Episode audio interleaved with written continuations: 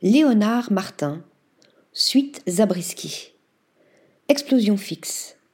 Inspiré de la scène d'explosion finale du célèbre film Zabriskie Point de Michelangelo Antonioni, la suite homonyme de Léonard Martin, présentée à l'espace bruxellois de la galerie Templon, nous donne à voir un univers sans dessus-dessous, évoquant le flux constant des images de notre monde sous l'emprise du cloud.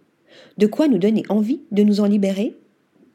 Pulvérisés dans le ciel, les vêtements multicolores d'une garde-robe, les victuailles d'un réfrigérateur, un téléviseur, les livres d'une bibliothèque, le tout filmé au ralenti sur fond de musique psychédélique signée Pink Floyd, il faut revoir la scène finale mythique du célèbre film Zabriskie Point de Michelangelo Antonioni, sorti en 1970, pour apprécier la suite homonyme de Léonard Martin une suite de peintures à l'huile et acrylique aux couleurs vives et dépourvues de points de fuite, comme il se doit pour rendre l'impression de flottement.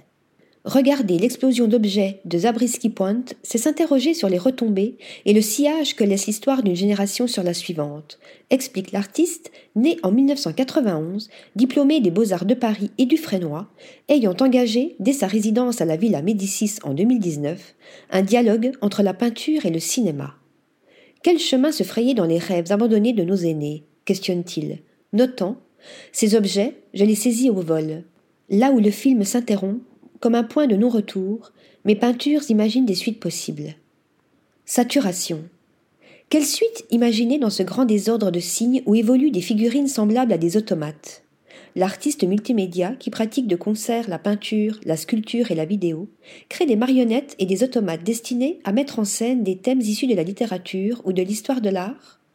Transposant le nuage d'objets en lévitation du film d'Antonioni sur la surface plane de la toile, la suite Zabriskie évoque immanquablement, par la saturation des signes, ce flux constant d'images, de textes et de sons qui occupe désormais notre quotidien et brouille parfois notre vision. Pour Léonard Martin, en effet, peindre permet peut-être de faire tomber les images, de faire pleuvoir ce cloud qui pèse au-dessus de nos têtes. Rappelant, par sa perspective plongeante, les imaki, ces rouleaux enluminés chinois, japonais ou coréens préfigurant le cinéma, sa peinture empêche le regard de se figer. Une esthétique fragmentée mettant notre regard à rude épreuve. Point de repos ici, nous sommes dans le tourbillon de l'histoire et de la mémoire. De fait, l'artiste s'interroge. Comment recoller les morceaux d'une histoire?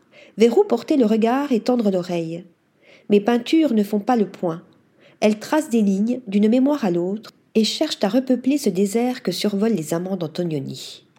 Article rédigé par Stéphanie Dulou.